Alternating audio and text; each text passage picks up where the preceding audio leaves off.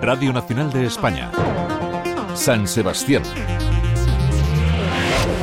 Arracha León, buenas tardes. Estamos en alerta naranja por lluvias fuertes. Podrían caer hasta 80 litros por metro cuadrado en 24 horas. Se esperan rachas de viento superiores a los 60-80 kilómetros por hora en aviso amarillo para la navegación y por impacto en la costa con olas que pueden superar los 5 metros.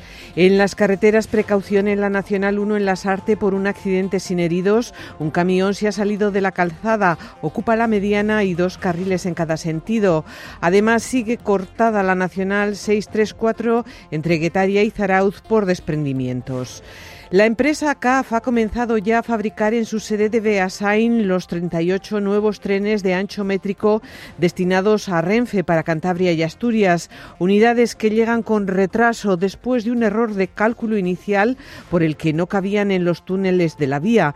Circularán a una velocidad máxima de 100 kilómetros hora y contarán con más de 200 plazas. Sustituyen a unidades con más de 50 años de antigüedad. En el primer semestre de 2026 comenzará el periodo de pruebas. El contrato con CAF asciende a 300 millones de euros. Javier Martínez Ojinaga, consejero delegado de la empresa del Goyerri. Arrancamos hoy con un proyecto que hace algo que es muy especial para nosotros, que es eh, ayudar a vertebrar la movilidad en la cornisa cantábrica, algo que de alguna manera nos hace eh, especialmente eh, estar satisfechos.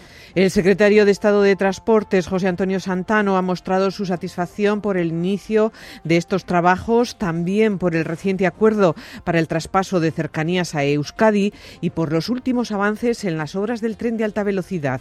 Les quiero decir que este año finalizaremos desde el Ministerio tres de los seis tramos de plataforma que todavía están pendientes. Saben ustedes que a nosotros nos corresponde ejecutar la plataforma en Vizcaya y Álava que tenemos ya 13 tramos terminados de los 19, como hemos indicado en más de una ocasión.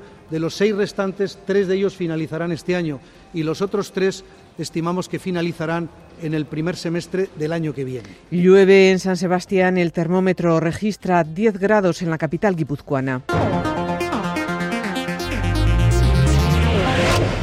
El grupo Uvesco, matriz de BM Supermercados y Superamara, creció un 8,8% en 2023.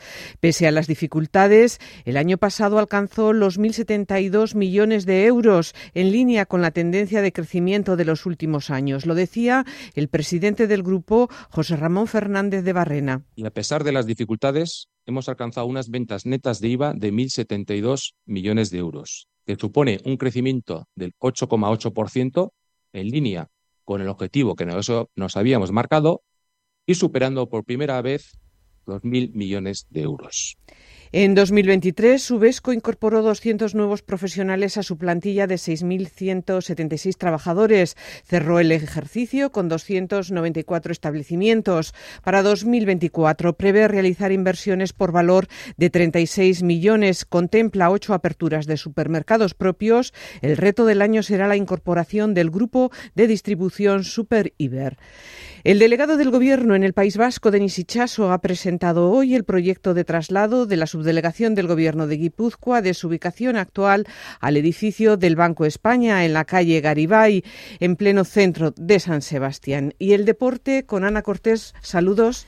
Saludos. La Real disputará mañana el partido más importante de la temporada. Encuentro de vuelta de las semifinales frente al Mallorca a las nueve y media en Anoeta con Oyarzábal en la convocatoria, como acaba de confirmar Imanol. Bueno, eh, no hay duda que, la vuelta de Miquel es siempre una, una gran noticia. Así que sí, eh, una pena. Ander no ha podido llegar. Miquel sí. Y el resto, pues con ganas, eh, como no puede ser de otra manera, jugándonos lo que nos jugamos. Así que con muchas ganas, con mucha ilusión y, bueno, y así estamos todos. Objetivo, ganar, meterse en otra final. Finales, por desgracia, solo hemos jugado una eh, y la ganamos. Vamos a ver si somos capaces de llegar a esa segunda, que sobre todo sí que es especial porque va a ser con público y es lo que queremos. Bueno, pues las palabras de Imanol, la Noeta se va a llenar para el encuentro que tiene ese objetivo de ganar y meterse en la final de la Copa del Rey. Gracias, Ana. Así llegamos a las 2 de la tarde. La información sigue en esta sintonía. Agur.